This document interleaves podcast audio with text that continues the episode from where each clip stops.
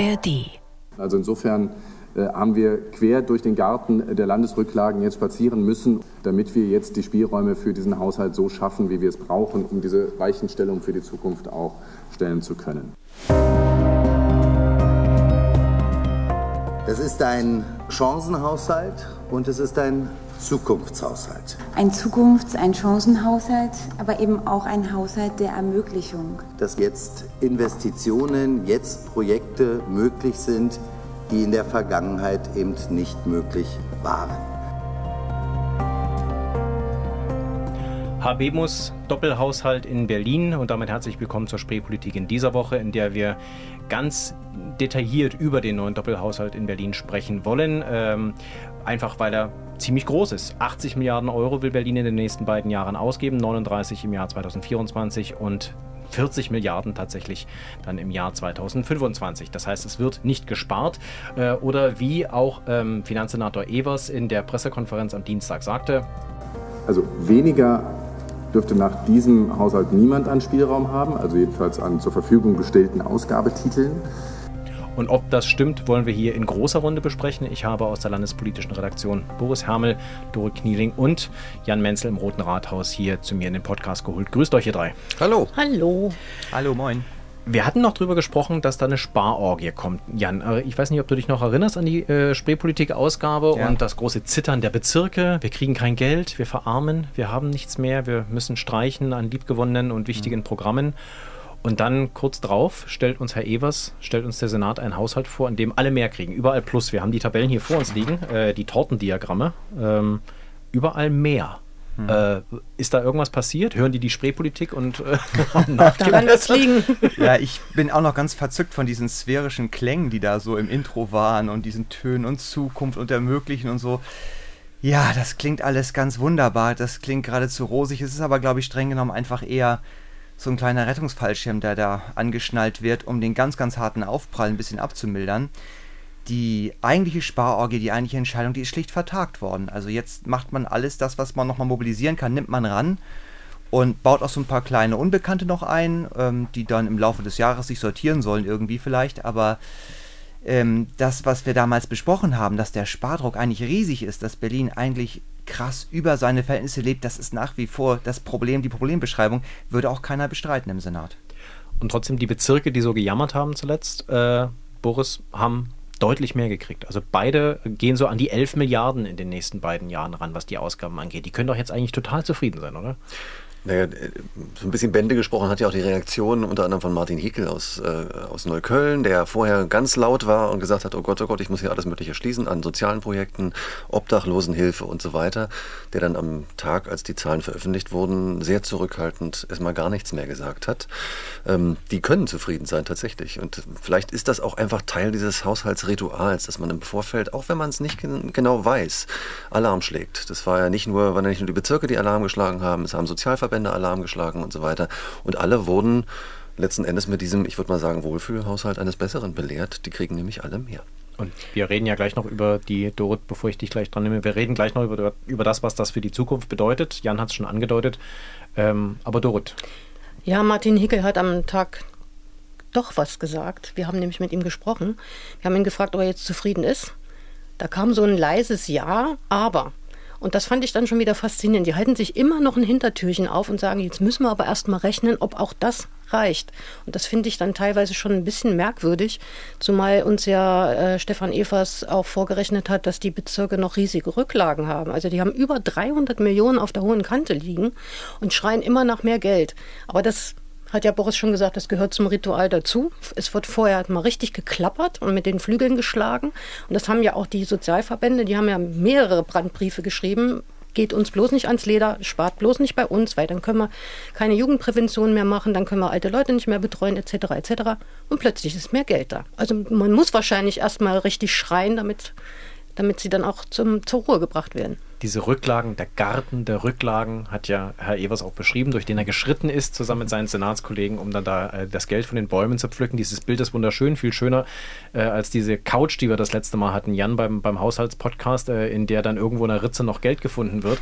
es, ist dann, es ist dann vielleicht doch viel, viel angenehmer.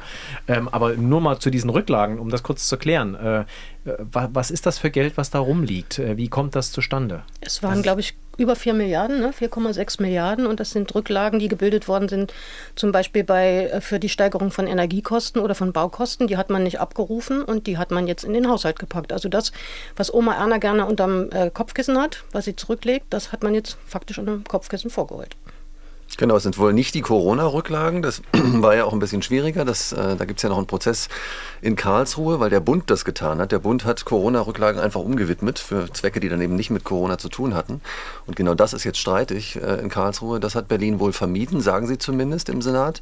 Sondern sie haben die Rücklagen angegriffen, die Doro gerade erwähnt hat. Also es ist ja nicht so wahnsinnig viel gebaut worden. Das Bauumfeld ist äh, ganz schlecht geworden. Die Zinsen sind hochgegangen, die Baukosten sind hochgegangen, Lieferketten sind schwierig geworden. Deswegen ist da ganz viel Geld übrig geblieben. Das hat man äh, genommen und dann hat man ja im Zuge der, der Energiekrise auch wahnsinnige Summen ähm, mobilisiert, aktiviert, die dann auch nicht in Toto abgef äh, abgeflossen sind. Und die hat man jetzt einfach genommen und äh, alle in diesen, ich habe ja schon mal gesagt, Wohlfühlhaushalt reingepackt.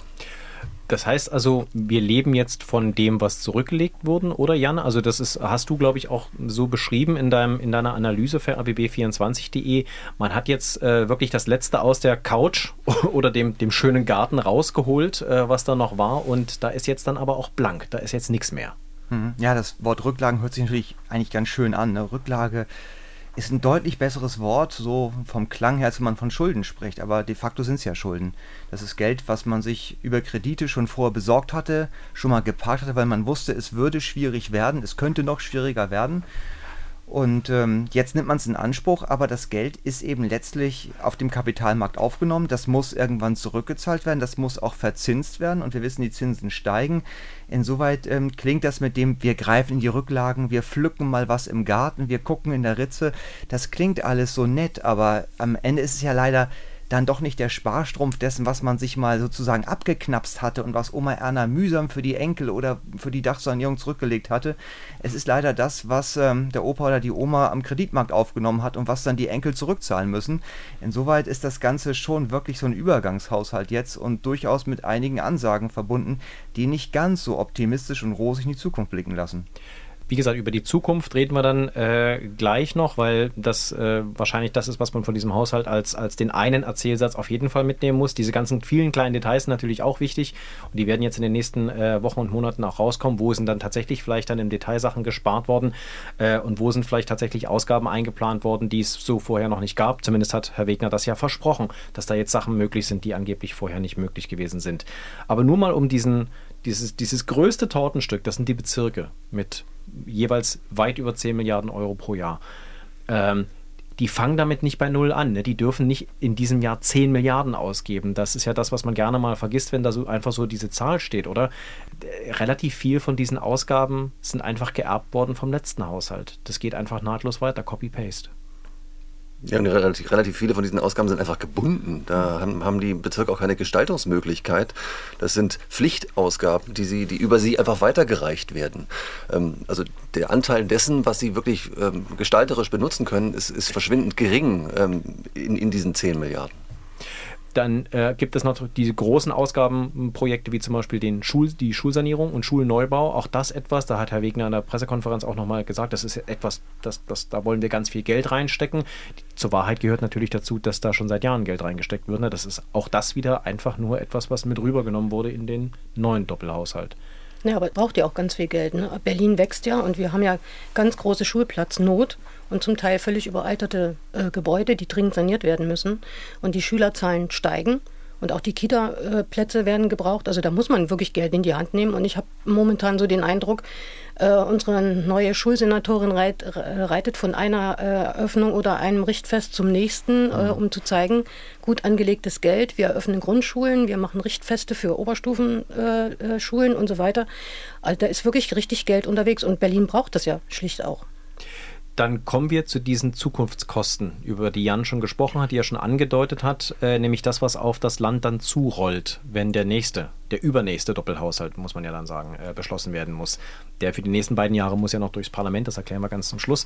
Ähm, was heißt das jetzt ganz genau? Ähm, heißt das, dass wir dann ab 2026 für den nächsten Doppelhaushalt, Jan, nur noch Schulden machen können, überhaupt noch irgendwie einen Aufwuchs zu haben, äh, wenn wir mehr Geld ausgeben wollen? Oder wo soll dann das Geld herkommen für den Gestaltungsspielraum? Ja, ja, das ist die, die, Frage, die in der Tat alle dann beschäftigen wird. Die Spielräume sind ja nicht mehr unbegrenzt. Wir haben ja de facto eine Schuldenbremse, die schon ein Reglement auch für das Land ist und klar sagt, man kann ein bisschen Kredite aufnehmen, aber eben nicht so, wie wir das mal in den ganz krassen Jahren hatten, dass es dann Milliardenbeträge auf einmal sind oder wie es möglich war eben in der Corona-Krise unter Zuhilfenahme dieses Ausnahmetatbestandes. Das wird dann so nicht einfach möglich sein.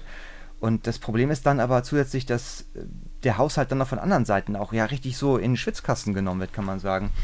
Weil wir sehen jetzt schon, dass die Zinsen weiter steigen. Das hatten wir auch schon mal vor einigen Jahren und Jahrzehnten, dass auch damals dann die Kosten, die notwendig waren, um die Zinsen zu leisten, dass die explodiert sind und einen riesen Brocken vom Etat eingenommen haben. Wir sehen auch, wie sich die Tarifsteigerungen entwickeln. Also Personal, das ist auch ein Brocken, der auch eher teurer wird. Und alle Bereiche werden teurer, weil die Inflation dazu beiträgt, Gleichzeitig ist das große Ziel ja, Schulbau hatten wir gerade eben, das kann man ja auch auf andere Bereiche ausweiten, Digitalisierung und so weiter. Es soll ja auch investiert werden, es sollen Radwege gebaut werden etc. Und das sind alles Dinge, die, glaube ich, dann wirklich unter Druck geraten, wenn die hohen Personalkosten, die Leute sind ja da, und die höheren Zinskosten voll zu Buche schlagen. Nirgendwo auf diesen Tortendiagrammen der Finanzverwaltung taucht dieses Sondervermögen Klima auf, oder? Das sind nochmal 5 Milliarden Euro, über die wir gesondert reden müssen, die auch nochmal zusätzlich nächst, in den nächsten Jahren ausgegeben werden sollen. Wo stecken die jetzt drin? Wo die, die, stecken nicht im Haushalt. Die werden ähm, in, in knapp zwei Wochen vom Senat beschlossen werden. Das ist ein ähm, das ist ein bisschen schwierig zu verstehen, aber das ist ein sogenannter Extrahaushalt. Das äh, darf ein Land tun. Das darf für bestimmte Zwecke ein Extrahaushalt, der außerhalb des, des regulären Haushalts äh, aufgenommen wird, darf, darf es aufnehmen, wenn eben ähm, damit bestimmte Dinge zu finanzieren sind, die absolut notwendig sind. Wie jetzt Kampf gegen den Klimawandel, also die Sanierung von ähm, Gebäuden, um sie, um sie zu dämmen, um, um den CO2-Ausstoß zu senken. Im Verkehr, ähm, auch, auch Ausgaben möglicherweise für den, für den An Ankauf der Fernwärme, wenn, wenn es denn überhaupt klappen sollte, dass Berlin äh, die bekommt. Und auch die Umstellung ähm, auf, auf erneuerbare Energiequellen, weg von den fossilen Energiequellen. Das sind alles Gründe, die erlauben, ein solches Sondervermögen anzu, äh, anzulegen, aber das ist eben komplett außerhalb des Haushalts. Das kommt nochmal on top. Hm. Vorher hat man das Schattenhaushalt genannt, jetzt gehen sie ein bisschen transparenter damit um und sagen, ist ein extra Haushalt, aber ist natürlich trotzdem extra Geld, was das Land nochmal aufnimmt. Und ich will nochmal einen Gedanken ähm, dazu äh, in die Runde werfen. Wenn wir uns erinnern, so vor zehn Jahren. Jan, Jan, Jan hat auch schon die, die, ähm, die Jahrzehnte eben angesprochen. Da, oder in der Zeit, als es schon mal äh, CDU und SPD im Senat gegeben hat, nämlich von 11 bis 16, da hieß es immer, wir haben so einen Zweiklang. Konsolidieren und investieren. Ähm, also wir müssen runter von dem Schuldenberg, der damals viel, viel geringer war als jetzt mit 66 Milliarden. Der war bei 58, 59 Milliarden. Und da war immer klar, wir müssen einen Teil des Geldes nehmen, um die Schulden zu tilgen und die Zinsen zu bedienen. Davon ist in diesem Haushalt überhaupt keine Rede mehr.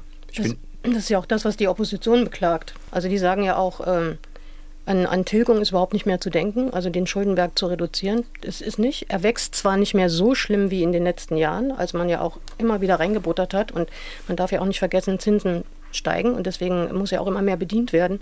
Aber von Konsolidieren des Haushaltes ist überhaupt keine Rede mehr. Und nochmal zu dem Sondervermögen. Natürlich ist es letztlich ein Schattenhaushalt und wird ja auch am Kreditmarkt aufgenommen. Und irgendwann werden unsere Kinder oder Kindeskinder genau diesen Berg wieder abtragen müssen. Ähm, ja, das kommt noch obendrauf auf diese fast 40 Milliarden. Nicht Millionen. Jetzt hatte ich das Vergnügen, äh, Wolfgang Schäuble mal noch als Bundesfinanzminister zu erleben. Ähm, allerdings immer dann, wenn er in Brüssel gewesen ist. Und das ist ja auch einer, der guckt auf den letzten Cent oder letzten Pfennig sogar noch. Ähm, und der war immer, der hatte genau das, was du angesprochen hast, Boris. Ne? Man, kann, man muss mit dem Geld vorsichtig sein, das kann man nicht aus dem Fenster rausschmeißen. Man muss im Prinzip wie so eine schwäbische Hausfrau das Geld zusammenhalten. Und der, war, der ist ja nur von der CDU. Und ich, deswegen habe ich bei mir immer abgespeichert, die CDU ist genau die Partei, ne, die dann immer sagt, ne, nicht so viel Geld ausgeben, das ist Staatsgeld, da müssen wir drauf aufpassen und lieber solider Haushalt und dafür was sparen. Verabschiedet sich die CDU in Berlin jetzt von diesem CDU-Ideal? Ich weiß nicht, ob es ein CDU-Ideal ist. Ähm, hat auch den, durchaus CDU-Finanzminister gegeben, die anders äh, gewirtschaftet haben.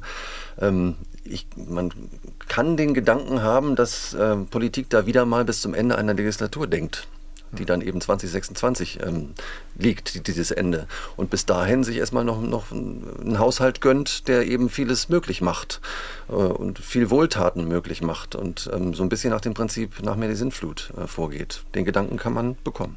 Das sagt ja Reitzer, jeder Fraktionsvorsitzende auch immer, man spart sich in der Krise nicht gesund, sondern man investiert in der Krise. Man muss Geld ausgeben.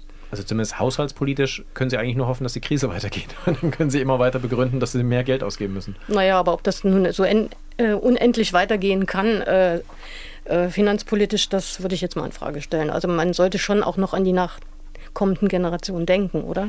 Dann denk, äh, das Bild, was du gerade äh, beschrieben hast, äh, Dorit, mit der Tilgung, die wir im Augenblick gar nicht machen. Wir zahlen im Augenblick nur die Zinsen. Jan, ist dieses etwas laienhafte Bild jetzt von mir passend? Wir haben also quasi als Land Berlin wie so ein großes Haus.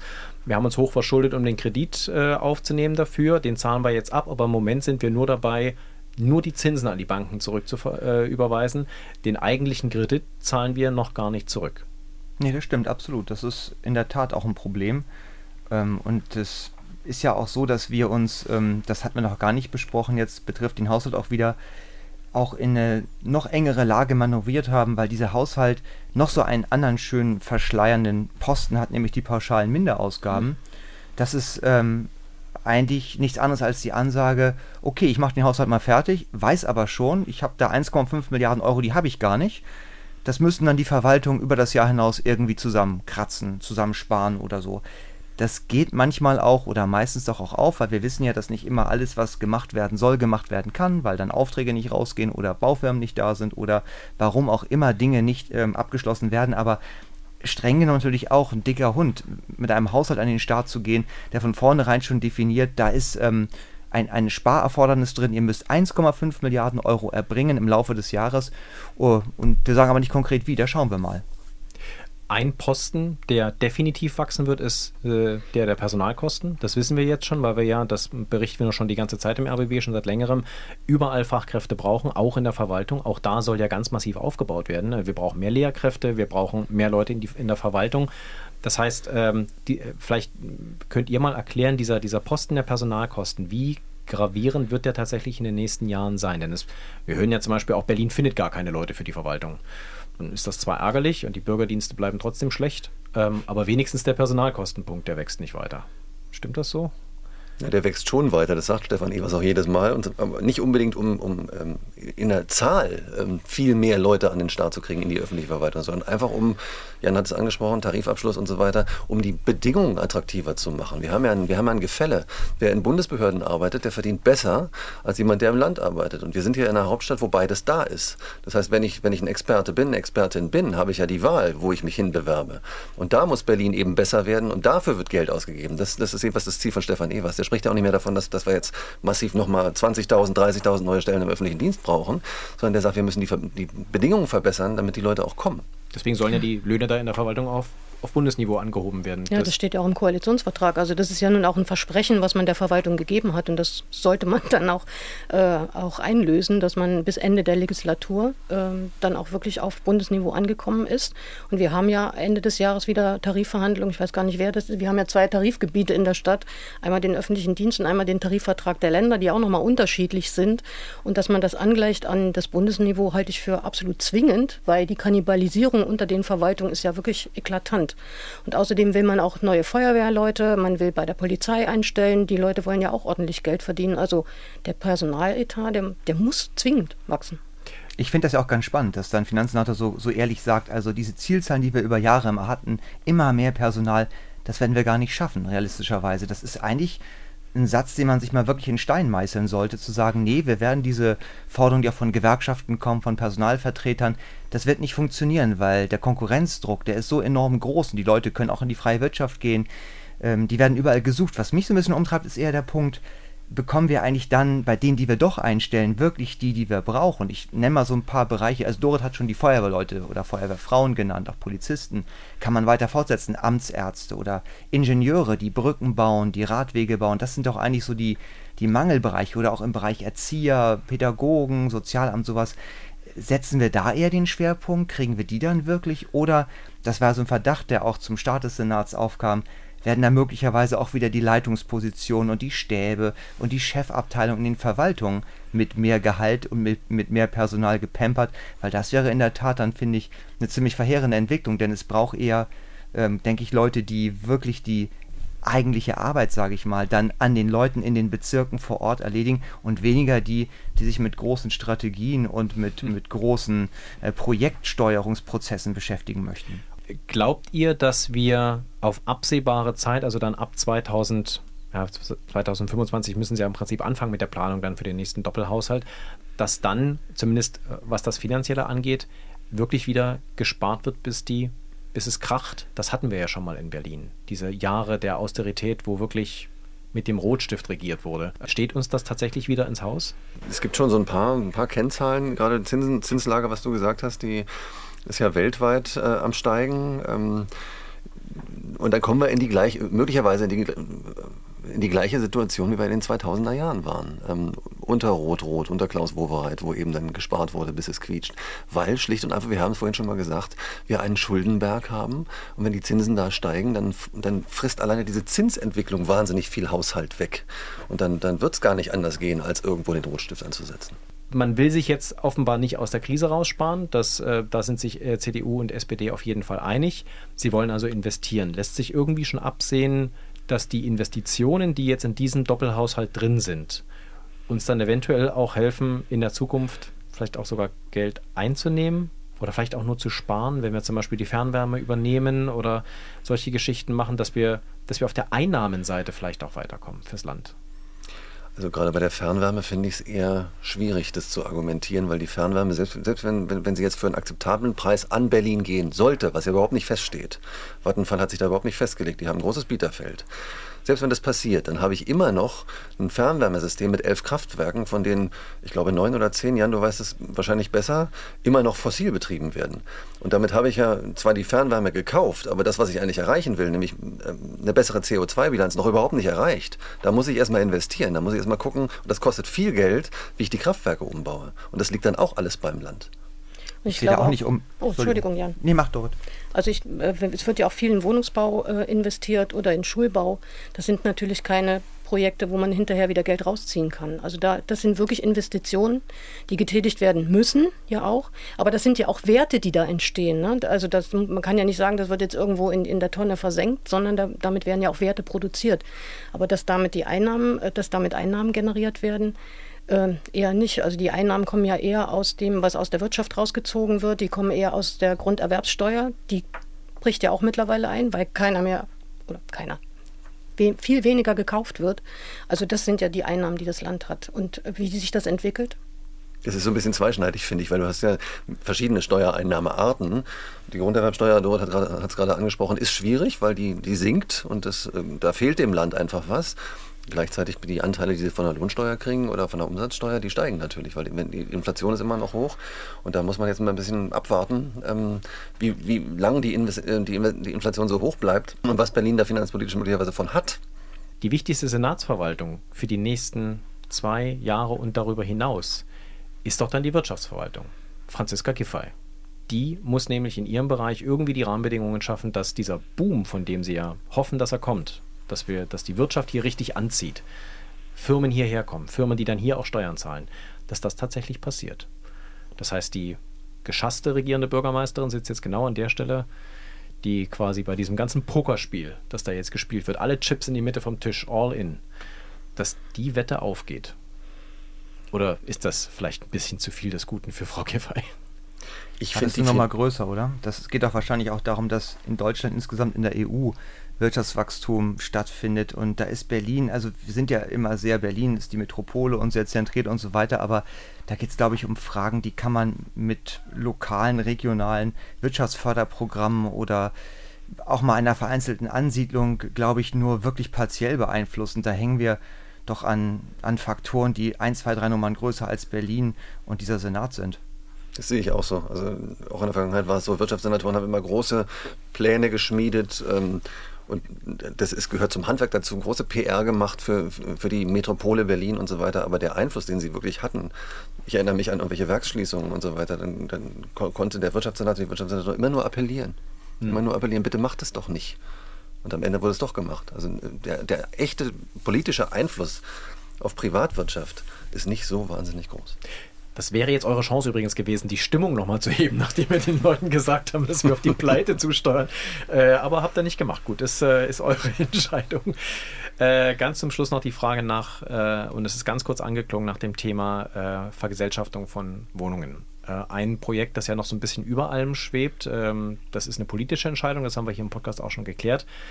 Aber mit diesem Haushalt und vor allem mit den Rahmenbedingungen, über die wir jetzt gesprochen haben, muss man davon ausgehen, dass das Projekt im Prinzip jetzt eigentlich vom Tisch ist, weil wie sich Berlin das dann noch leisten kann, das kostet ja wirklich viele Milliarden, egal wie man es hinkriegt. Das können wir uns tatsächlich nicht leisten, oder, Jan? Na, es ist ein bisschen die Frage letztendlich, was man für die Wohnungsbestände bezahlt. Ob man ein Konstrukt finden würde, wo aus den laufenden Mieteinnahmen über Jahrzehnte gerechnet das finanzierbar wäre. Da spielen auch die jetzt schon oft genannten Zinsen natürlich eine Rolle. Aber wenn nun am Ende wenn es denn so käme, das ist ja jetzt auch so eine Verkettung von ganz, ganz vielen Wenns, also dann ist natürlich wirklich die entscheidende Frage, zu welchem Preis man das bekäme. Aber ich glaube, ähm, die Frage wird schon an ein paar Ecken vorher abgebogen, weil ich kann beim jetzigen Senat weder bei CDU noch bei denen, die in der SPD das Sagen haben, wirklich den ganz, ganz großen Willen erkennen, das zu probieren, das zu machen, Neuland zu beschreiten in diesem Sinne. Ich habe jetzt auch gerade wieder ein Interview gelesen vom SPD-Fraktionschef Raed Saleh, der sich doch ganz stark macht für ein anderes Projekt, den Miete Mietendeckel 2.0. Also das ist die Bitte an den Bund, an die Ampel im Bund, den Weg frei zu machen, dass Berlin doch die Handhabe kriegt, Mietendeckel zu machen. Das war ja schon damals auch so ein Instrument, um dieser Enteignung, Vergesellschaftung was entgegenzusetzen. Und das ist, finde ich, der Pfad, der schon wieder vorgezeichnet ist. Also dass diese schwarz-rote Koalition nun die sein wird, die als erste in Deutschland in diesem Bereich zur Vergesellschaftung schreitet, das wäre schon eine Sensation. Ja, außerdem wollen sie erstmal dieses berühmte Rahmengesetz erarbeiten. Gesetze erarbeiten, das dauert. Dann wollen sie das dem Verfassungsgericht vorlegen. Und wir wissen ja, wie Verfassungsgerichte arbeiten. Die sind ja sehr, sehr langsam und sehr genau, ehe sie zu einer Entscheidung kommen. Also ich sehe das in den nächsten Jahren überhaupt nicht, dass da irgendwas angefasst wird. Ich auch nicht wirklich. Und ähm, dieses Vergesellschaftungsrahmengesetz hat ja wirklich nur den Sinn, da wird dann gegen geklagt, wie Norbert sagte, vom, in Karlsruhe vom Verfassungsgericht. Ähm, und der politische äh, Wille ist relativ klar in dieser Koalition. Die wollen, dass es da gekippt wird. Dass äh, Karlsruhe sagt, geht nicht. Ähm, interessant finde ich aber, dass jetzt dieses ganze Konstrukt von Vergesellschaftung ähm, auf einem anderen Feld, auch von dieser Koalition, als, als Möglichkeit nach vorne gestellt wird, nämlich bei der Fernwärme. Also wenn Vattenfall sagen würde, ähm, wir geben es an einen Privaten und nicht ans Land Berlin, dann wedelt jetzt inzwischen sogar schon die, Christen, äh, die CDU damit. Dann könnten wir ja mal gucken, was wir mit, mit dem Gesetz machen, ob wir es dir nicht einfach wegnehmen. Und wir werden das auf jeden Fall beobachten. Äh, wird allerdings dann eher eine Frage für den Doppelhaushalt 2026, 27 werden. Aber auch über den werden wir dann hier in der Spreepolitik diskutieren. Euch erstmal danke. Aber äh, der nächste Post Podcast kommt nicht erst 2026, oder? Nein, der kommt tatsächlich schon nächste Woche. Und da haben wir tatsächlich auch was Besonderes vor. Deswegen äh, werde ich da gleich noch ein bisschen darüber erzählen. Euch erstmal vielen lieben Dank. Äh, und für die, die jetzt in den Urlaub fahren können, die jetzt die Sommerferien dafür nutzen. Schönen Urlaub. Ja. Danke. Tschüss. Tschüss. Tschüss. Für alle, die wie ich jetzt mit der Bahn in den Urlaub fahren, habe ich übrigens noch einen Podcast-Tipp für die Reise. Unsere RBB24 Inforadio News Junkies haben sich diese Woche mit der Lage der Deutschen Bahn beschäftigt. Der Titel der Folge sagt eigentlich schon alles: Sommer, Sonne, Bahnchaos. Falls Sie also noch Ablenkung brauchen, während Sie auf Ihren Koffern vor der Zugtoilette sitzen, eingequetscht zwischen Stein, eingequetscht eingequetscht zwischen stehenden, liegenden, fluchenden, schwitzenden anderen Fahrgästen, die News Junkies von RBB24 Inforadio mit ihrer Folge Sommer, Sonne, Bahnchaos. Sie finden sie in der ARD Audiothek. Burg im Spreewald. Über die rechtsextremen und rassistischen Vorfälle an der dortigen Oberschule haben wir hier im Podcast und auch überall sonst im RBB viel berichtet, erst wieder diese Woche. Da gab es nämlich eine neue Wende und keine gute. Die beiden Lehrkräfte, die die Fälle an ihrer Schule öffentlich gemacht haben, gemeldet haben, die haben jetzt um Versetzung gebeten. weil es in Burg eine regelrechte Hetzkampagne gegen sie gab. Persönlich und in aller Öffentlichkeit. Sie wurden aufgefordert zu verschwinden und in sozialen Netzwerken wurde sogar regelrecht zur Jagd gegen die beiden aufgerufen. Sie können die Hintergründe zu diesem Fall alle auf rbb24.de nachlesen. Dort gibt es auch viele Videos dazu, unter anderem auch von unserer Sendung Kontraste. Der Fall hat bundesweit und auch international für Schlagzeilen gesorgt und es sieht leider so aus, als ob in diesem Fall die Hetzer gewonnen haben. Mein Kollege Jo Goll aus der Redaktion Investigatives hat die beiden Lehrer Laura Nickel und Max Teske zu einem langen Interview getroffen und mit ihnen über das Geschehene und ihre Beweggründe, jetzt wegzugehen aus Burg, geredet. In der aktuellen Berichterstattung ist da selten genug Platz, um solche Interviews in ganzer Länge zu senden, aber hier bei uns in der Spreepolitik wollen wir den beiden Lehrkräften mal den Platz geben. Deswegen hier die lange Version des Interviews von RBB-Reporter Jo Goll mit den beiden Burger Lehrkräften Laura Nickel und Max Teske. Ja. Herr Teske, fast ganz Burg vollgepflastert mit Stickern, verpisst euch nach Berlin. Dann gibt es auf Instagram einen Account Jagd auf Laura Nickel und Max Teske. Was war Ihr erster Gedanke, als Sie das gesehen haben? Mein erster Gedanke war, ähm, okay, die Szene zeigt gerade ihr wahres Gesicht und auch Teile der Zivilgesellschaft zeigt ihr wahres Gesicht, unterstützt natürlich durch die AfD. Was bedeutet das für Sie? Das bedeutet für mich persönlich erstmal, okay, hier wird ähm, gegen meine Person gehandelt oder man möchte gegen meine Person ähm, handeln. Ähm, man möchte versuchen, ähm, uns einzuschüchtern. Frau Nickel, warum jetzt der Entschluss, wir gehen? Angst? Angst ist vielleicht das falsche Wort, aber man ist ja nicht alleine auf der Welt. Man hat Familie, man hat Freunde und man hat auch eine Verantwortung gegenüber den Schülern, gegenüber den Kollegen. Ähm, man fühlt sich einfach eingebunden in so eine, in einem Netzwerk pri privat und ich habe durch die Bedrohungslage Lage von außen einfach entschlossen, dass es das Beste ist, dann zu gehen. Aber was löst es so gefühlsmäßig in Ihnen aus? Es ist, sind gemischte Gefühle, vor allem ein weinendes Auge, weil man ja nicht nur, ähm, man lässt Kollegen, die man lieb gewonnen hat, zurück, man lässt äh, SchülerInnen zurück, die man lieb gewonnen hat und die sich ganz toll engagiert haben, schon in den letzten Wochen und Monaten. Ähm, man hat ja auch sowas, man hat ja auch etwas in Gang gebracht und man möchte natürlich eigentlich bis zum Schluss dabei bleiben. Aber das ist jetzt einfach eine Entscheidung, die teilweise aus dem Bauch herausgefällt wurde, eben aufgrund externer Faktoren. Herr Teske, wie schätzen Sie das ein? Wie verhält sich das Kollegium zu Ihrem Entschluss, jetzt zu gehen? Ist da klammheimlich Freude dabei? Knallen da die Sektkorken? Ähm, ich weiß nicht, inwieweit ich die Frage beantworten kann, was äh, es eventuell zu dienstintern sein könnte. Ähm, Aber wie ist Ihr Eindruck? Also wie nimmt man das auf im Kollegium? Das, also mein Gefühl ähm, was ich äh, dahingehend habe, ist, dass es sicherlich einzelne Kollegen gibt, die ähm, ähm, froh sind darüber. Ne? Es gibt aber auch Kollegen, die das ganz offen und ehrlich sagen, die meinen Weggang ähm, sehr bedauern. Wie ist es mit der Schülerschaft inzwischen? Wird da jetzt erst recht provoziert? Fühlen die sich ermuntert, so weiterzumachen? Oder hat sich was verändert? Also ich glaube, wir haben es geschafft, Schülerschaft zu sensibilisieren für das Thema. Es wird mehr geguckt. Schüler gucken mehr, die äh, beschäftigen sich gedanklich mehr damit. Ähm, aber man wird sicherlich nicht die Schüler äh, verändern, die schon vorher dieses Gedankengut mit in sich getragen hat. Also das wird nicht funktionieren, da muss man als Schule eben klare Kante zeigen. Und ähm, mir ist es wichtig, und ich hoffe, das ist uns auch schon gelungen, die Schüler zu stärken, die ein demokratisches äh, die mit demokratische Werte vertreten und äh, die sich dafür einsetzen, dass die sich dadurch unser Handeln gestärkt fühlen. Wie ist es, seit wir Kontraste gesendet haben? Also gab es Vorfälle weiterhin rechts, mit rechtsextremem Hintergrund und wenn ja, was, was war das? Also ich möchte da auch nicht zu dienstintern werden. Es hat einfach äh, Gründe, dass wir uns darüber nicht mehr äußern dürfen tatsächlich ähm, oder sollten. Ich kann nur sagen, ja, es gab auch weiterhin Vorfälle, die in diese Richtung gehen. Aber nicht nur zum Thema Rechtsextremismus, sondern auch zum Thema Homophobie. Was hat man Ihnen gesagt, was Sie unterlassen sollen von Seiten des Schulamts? Ich darf keine dienstinternen ähm, Situationen schildern an, der, an die Presse.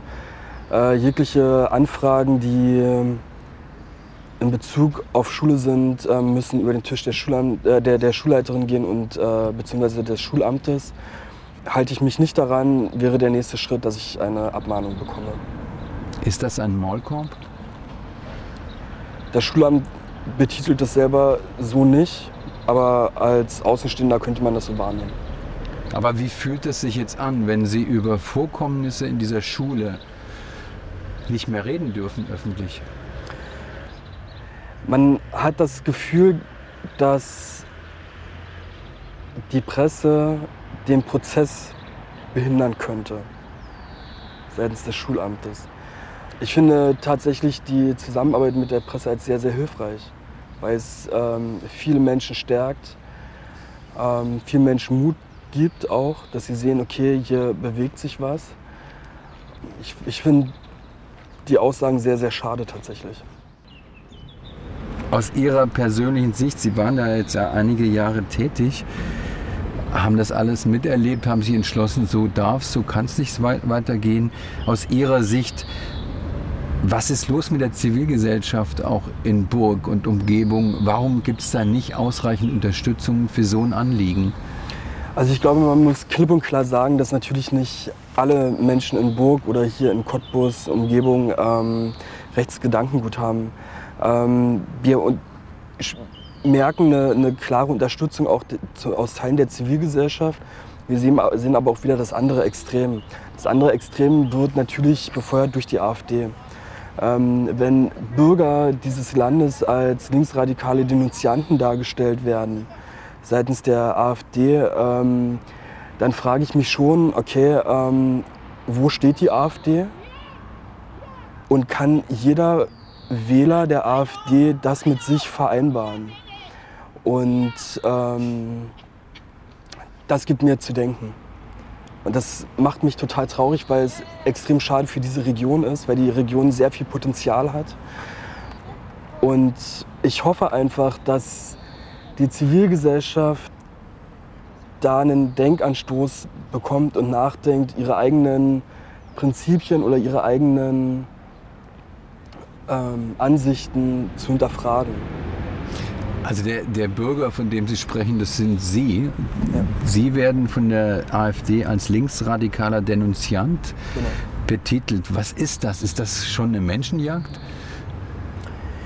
Naja, ich meine, wir leben hier in einer Region, wo wir ganz genau wissen, dass die rechte Szene extrem stark ist. Und wenn man hier als linksradikaler Denunziant dargestellt wird, dann ist das definitiv auch ein Angriff gegen meine Person ja, oder gegen unsere Person.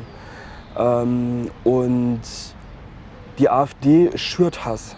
Die AfD steht nicht für Vielfalt, die AfD steht nicht für Miteinander, die AfD steht für Ausgrenzung, für Diskriminierung und ähm, für, für keine demokratischen Werte. Und das muss der Zivilgesellschaft klar werden. Es muss der Mitte der Gesellschaft hier in dieser Umgebung klar werden, dass die AfD die, die Probleme der Bürger, die es mit Sicherheit hier gibt, nicht lösen wird. Brauchen Sie jetzt schon eine Form von Schutz? Gibt es schon Sicherheitsmaßnahmen? Wir haben einen engen Kontakt oder wir stehen in engen Kontakt mit dem Staatsschutz. So viel können wir sagen. Und wir haben dahingehend auch alle Unterstützung, denke ich, die wir uns da wünschen können. Ja, also aufgrund der Situation mit den Aufklebern, mit dem Aufruf, ähm, uns als Person zu jagen, ähm, wurden die Schutzmaßnahmen verschärft. Wie fühlt sich das an? Das fühlt sich zunächst einmal sehr beunruhigend an. Es fühlt sich an, als ob man äh, ja, in Gefahr ist, beziehungsweise dieses Gefühl der Gefahr wird natürlich dadurch auch in gewisser Weise bestärkt. Ähm, ich fühle mich persönlich noch nicht äh, wirklich in reeller Gefahr. Ich, aber es ist, es ist ein ungutes Gefühl. Ja. Was sagen Ihre Nächsten dazu? Also die betrifft das dann irgendwann auch. Ja, das ist das große Problem, dass man, wenn man für demokratische Werte sich eintritt, äh, ähm, dass man Angst haben muss, dass auch äh, den PartnerInnen ähm, oder den Kindern was passiert. Ja, also da geht es ja nicht nur um uns als Person, sondern ähm, da geht es halt auch um Freunde, um Familie. Ähm, Ja. Das ist für alle eine extrem schwierige und eine ganz besondere neue Situation und Herausforderung. Bildungsminister Freiberg hat gesagt, das Schulamt hat sich von Anfang an gekümmert um die Schule, um die Lehrer.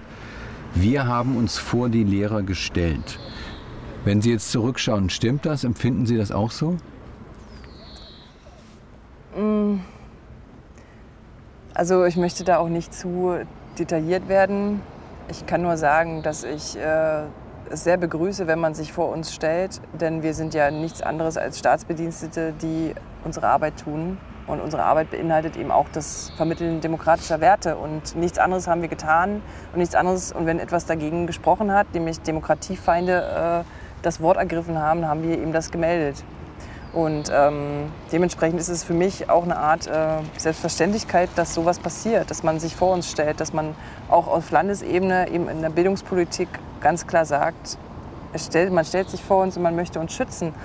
Ähm, ich hätte mir vielleicht höchstens gewünscht, dass das schneller passiert wäre. Aber ist es tatsächlich passiert? Also stellt man sich vor Sie? Ähm, der Wirkungskreis des Ministeriums bzw. des Schulamtes ist natürlich auch begrenzt. Wir, beziehungsweise ich, sehe es natürlich schon als kritisch an, dass wir das, den Ort verlassen. Ja, ähm, das, das kann ein bestimmtes Zeichen sein, wie ob das Ministerium da ausreichend gehandelt hat oder nicht. Ja.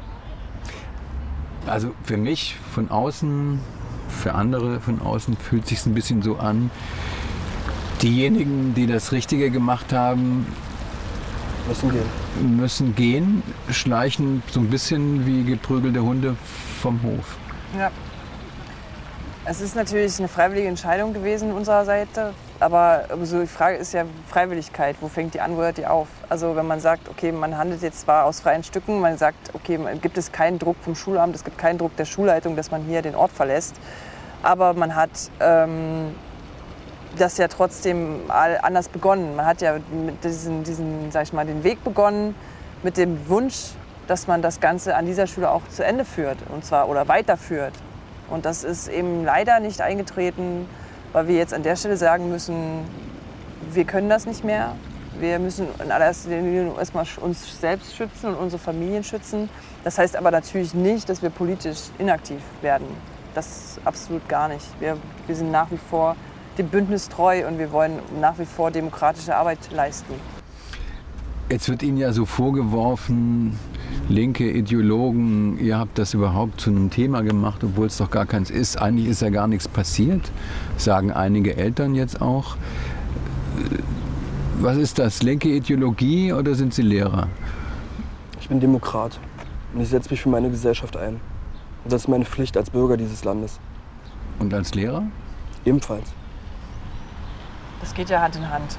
Das Lehrerdasein und äh, die Demokratie, das ist, ergänzt sich perfekt. Weil man äh, eben demokratische Werte durch den Beruf leben kann, vermitteln kann. Weil man eben nicht nur sie selbst, sag ich mal, liest, versteht und anwendet, sondern eben auch das versucht, den Schülern beizubringen. Aber Sie stören. Auch Ihre Kollegen. Wir stören vielleicht in dem Sinne, dass wir, auf, dass wir unseren Finger in gewisse Wunden legen. Aber die Wunden, die waren vorher schon da. Man kann ja nichts, äh, wenn alles äh, so fest und toll beisammen gewesen wäre, hätte man vielleicht dieses Thema innerhalb von kurzer Zeit abhandeln können. Dass dieses Thema immer noch so präsent ist, liegt auch ein bisschen daran oder liegt vor allem daran, dass es, äh, dass es eben ein Problem gibt. Wer sind jetzt die Gewinner? Sind es die 10, 15 wirklich rechtsextrem geschulten Schülerinnen und Schüler, die den Ton weiter angeben? Sind es die Lehrer, die lieber weggucken als hingucken? Nein, ich denke, dass wir nur als Zivilgesellschaft gewinnen können, wenn wir uns ähm, stark gegen Rassismus machen und ähm, den Kampf können wir nur als äh, Zivilgesellschaft gewinnen. Und von daher, ähm, ich sehe das absolut nicht ähm, an, dass das, äh, oder ich denke definitiv nicht, dass ähm, bestimmte Schüler oder Lehrkräfte hier irgendwas gewonnen hätten. Ich glaube auch, dass man, ähm, dass man ja die Folgen des Ganzen, wir sind noch gar nicht in der Phase, in der wir die Folgen des Ganzen unseres Tuns ähm, so schon sehen können. Aber ich hoffe und ich glaube inständig, dass ein Umdenken stattfinden kann. Auch schon auf Grundlage dessen, was bis jetzt gelaufen ist. Und dass dieser Brief, den wir da geschrieben haben, war ja nur der Auslöser. Es wurde ja zum Teil auch zum Selbstläufer. Auch bei anderen Schulen wurde hingeschaut. Es wurden mehr Fälle gemeldet. Es äh, wurde sich damit inhaltlich auseinandergesetzt. Ähm, man überlegt, mehr Projekte an, an, die Schulen zu bringen, Gelder reinzustecken. Ähm, ich sehe das bereits als großen Gewinn. Ich sehe da die Verlierer auf, auf, keinen, auf, auf keinsten Fall auf unserer Seite. Also wirklich nicht. Was sagen Sie zu dem Brief von einigen Eltern? Da wird ihre Entlassung ganz offen gefordert. Zudem werden ganz schwere Vorwürfe gegen Sie erhoben. Wie bewerten Sie das? Ich finde das erstmal sehr spannend, dass man äh, dass offensichtlich deren Eltern, also oder die Eltern, die diesen Brief geschrieben haben, offensichtlich nie in einem Schulamt tätig waren oder in einem Bereich Bildung oder in einem Verwaltungsbereich, weil man äh, da eine Entlassung fordert, die man so gar nicht fordern kann. Ähm, und ist die Behauptung, wir hätten zum Beispiel nicht mit Schülern geredet, ist äh, komplett an den Haaren herbeigezogen. Und dann fragt man sich auch, ähm, warum denn anonym? Warum kommen diese Eltern denn nicht auch hervor und stellen sich mit Namen vor und äh, sagen, okay, ich bin der Herr so und so und ich habe ein Problem. Das ist ja nicht passiert. Ähm, dementsprechend ja. frage ich mich, inwieweit man das Ganze überhaupt ernst nehmen kann. Die Angebote gab es ja. Also ich kann mich ähm, erinnern, ich habe unter mehreren Mails geschrieben ähm, in Elterngesprächen, die explizit oder Elternversammlungen, die explizit zu dem Brandbrief da waren. Ähm, ähm, da konnten die die Eltern ihre Fragen stellen, die konnten Ängste, Sorgen, ja, das konnte man alles ansprechen, hätte man alles ansprechen können. Manche Eltern haben das genutzt, andere Teile wiederum nicht. Ähm, und ja, es zeigt, wo manche Menschen stehen, welche Haltung sie haben. Dass ihnen es nicht recht ist, sich mit ähm, bestimmten Situationen auseinanderzusetzen und einen kritischen Umgang damit zu finden. Ihr Brief war ein Brandbrief, ein Weckruf. Würden Sie den heute nochmal schreiben? Wenn ich überlege, dass seit diesem Brief sich so viele Menschen plötzlich mit dem Thema befassen, ähm, das vielleicht vorher schon bestanden hat, womit sich auch vorher schon an einzelnen Stellen befasst wurde, aber noch nie, oder zumindest nicht in meiner Kenntnis, nach meinem Kenntnisstand mit solch einem Umfang, dann würde ich auf jeden Fall sagen, ja, der Brief hat etwas gebracht. Der Brief war wahrscheinlich sogar notwendig und äh, ich würde ihn dann auch noch mal schreiben, wenn es sein muss. Ja, also ähm, als, als Bürger des Landes und ähm, als Verantwortung bestimmte Themen ähm, anzusprechen und mit der Wirkung, die wir da erzielt haben, auch ähm, würde ich diesen Brief auch definitiv noch mal schreiben. Wie sehen Ihre weiteren Pläne jetzt aus? Sie gehen, verlassen die Schule. Es ist so, dass ich politisch weiter aktiv sein möchte. Und zwar vor allem erstmal mit unserem Bündnis Schule für mehr Demokratie. Das haben wir gegründet, einfach um uns zu vernetzen, um andere Meinungen um, oder auch um alle Meinungen in der Gesellschaft einzufangen und uns äh, darüber auszutauschen, wie wir mit den Problematiken umgehen können. Wir wollen da weitere Mitglieder vielleicht akquirieren, wir wollen aufmerksam machen, wir wollen ähm, dazu führen, dass wir als Gesellschaft, als Zivilgesellschaft dieses Problem angehen und wirklich effektive Lösungen finden. Effektiv heißt, dass man es spürt. Und zwar, sobald man eine Schule zum Beispiel betritt, dass es einem entgegenschlägt, dass das hier ein Ort, ein Schutzort ist, dass es ein Ort der Vielfalt ist, und äh, wir möchten das für so viele Schulen wie nur möglich erreichen. Ja, ähm, so schwer wie die Situation für uns ist, werden wir weiterhin politisch aktiv sein. Wir werden das Bündnis weiter voranbringen. Wir werden ähm, mit Schülern sprechen, mit äh, Eltern sprechen, mit, mit Lehrkräften sprechen und werden alles daran setzen, die Situation in den Schulen zu verbessern. Und das war's mit der Spreepolitik für diese Woche. Auch in den Sommerferien sind wir am Start, wie immer jeden Freitag und zwar mit etwas Besonderem. Wir rufen den Sommer der Staatssekretäre aus. Wir stellen Ihnen einige dieser ganz wichtigen Regierungsmitglieder vor, die fast immer im Hintergrund bleiben, dort aber eigentlich fast alle Fäden in der Hand haben und maßgeblich Politik gestalten. Manchmal mehr als ihre Chefs im Berliner Senat oder in der Brandenburger Landesregierung. Wer sind die? Wie ticken die und wie arbeiten Staatssekretäre in Berlin und Brandenburg überhaupt? Wir erklären es ab kommender Woche bis zum Ende der Sommerferien. Jede Woche Freitag in der Spreepolitik. Los geht's übrigens mit Aziz Boskurt, der für Sozialsenatorin Kieseltepe in Berlin die Mammutaufgabe der Flüchtlingsunterbringung managt. Danke fürs Zuhören in dieser Woche, sagt Sebastian Schöbel.